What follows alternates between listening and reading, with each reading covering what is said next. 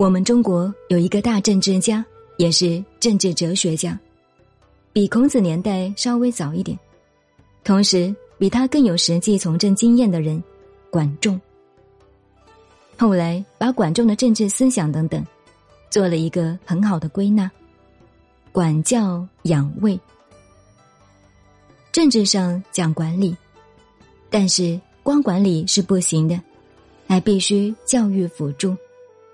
管理带着独裁性，只有对物品才能够单用管理。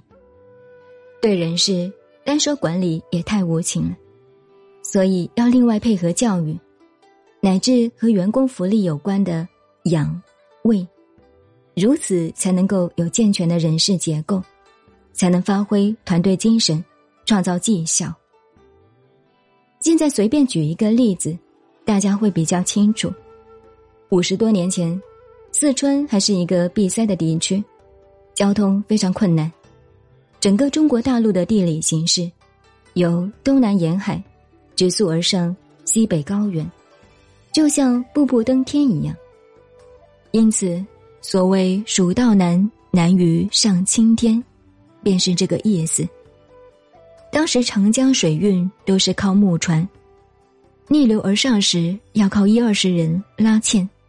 顺水而下，则是千里江陵一日还。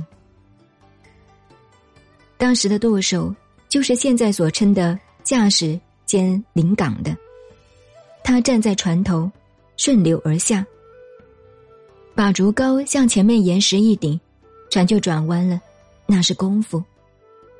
当年四川有位卢作孚先生，小学毕业后当学徒出身的。但是很有头脑，他在青年时期到处奔走，借了一些钱，在重庆创办了民生公司，就弄了一条几丈长的轮船来试试。后来增加了船只，成立了很有规模的行业公司。那时的轮船还只是旧式的，如果在近海，还有机器和风帆并用的机帆船，在长江。扬子江有小型轮船。大家都知道，工商业的发展有三件要素：产、销、运。像我们老一辈经商的人，总希望三者兼办。除了自己的工厂外，还希望拥有自己的销货公司，乃至航运公司，都由自己来。这个民生公司发展到后来。产运的企业王影响所及，就遍及了半个中国，西南几省。抗战前后，一听到民生公司，便有另眼相看的味道。在他公司当职员，待遇并不高，但是很合理。下班以后，职员不准外出，必须留在公司参加补习，因为他自己遗憾没有受过高级教育。深感别人的学识不足的痛苦，所以很注重职员们的教育。当然，他自己后来学问也不错的。慢慢的，公司里开列了各种各样适合各种程度的课程，而且请很好的老师来教。你要念好了，考高中送你去，考大学送你去。职员们只有礼拜天才能够出去玩，平常空余时间。家里有事的话，要请假才能回去。职员们若是生活言行上不检点，几个月就请你走路。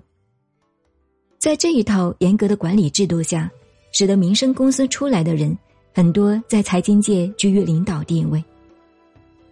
这种管理看起来很严格，可是出来的人不认为严格，反而觉得是一种培育，是一种关怀，因此。后来职员们出来创业，对民生公司始终有着浓厚的感情，这是一个老一辈创业成功的例子。现代年轻人没有老一辈的生活经验，往往自认为很有感情，也很讲道义，但是在我们老一辈看来是很脆弱的，经不起考验。一到了现实社会，利害观念就出来了，吃苦不够，耐劳不够。什么都不够，要共事业是很难的。但这也不怪你们。现代青年毕竟没有受过大环境、大时代的锻炼。我们这里昨天请一位刘先生来讲九一八事变，青年人挺身抗日的英勇事迹。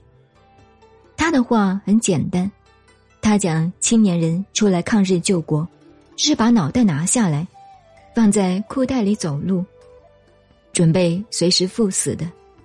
而你们这一代呢，尝过什么艰难、什么困苦没有？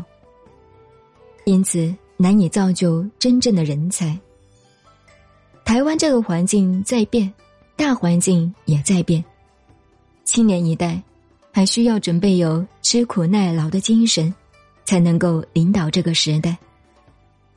你们现在研究管理科学，想找中国的东西，那可就多了，那就必须。多看历史上的政治典范，政治是管理人与人之间关系的艺术，用之工商业也是同样的道理。